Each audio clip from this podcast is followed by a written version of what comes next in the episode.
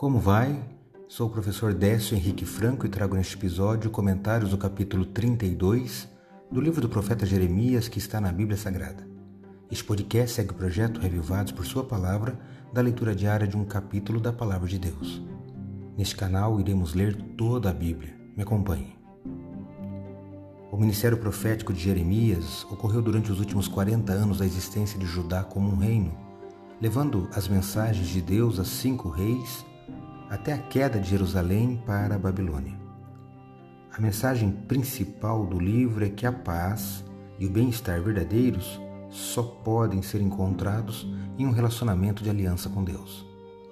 Seu livro é rico em imagens, encenações e atos proféticos que ilustram o relacionamento entre Deus e seu povo. Não deixe de conhecer um pouco mais sobre Jeremias, um grande profeta do Antigo Testamento. No capítulo 32 é ordenado que Jeremias compre um campo em Anatote e ele obedece, faz isso.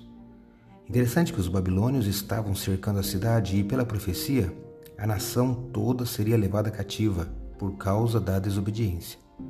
Mas essa ação de Jeremias, respondida por Deus, era que isso seria uma garantia de que um dia eles voltariam para essa terra.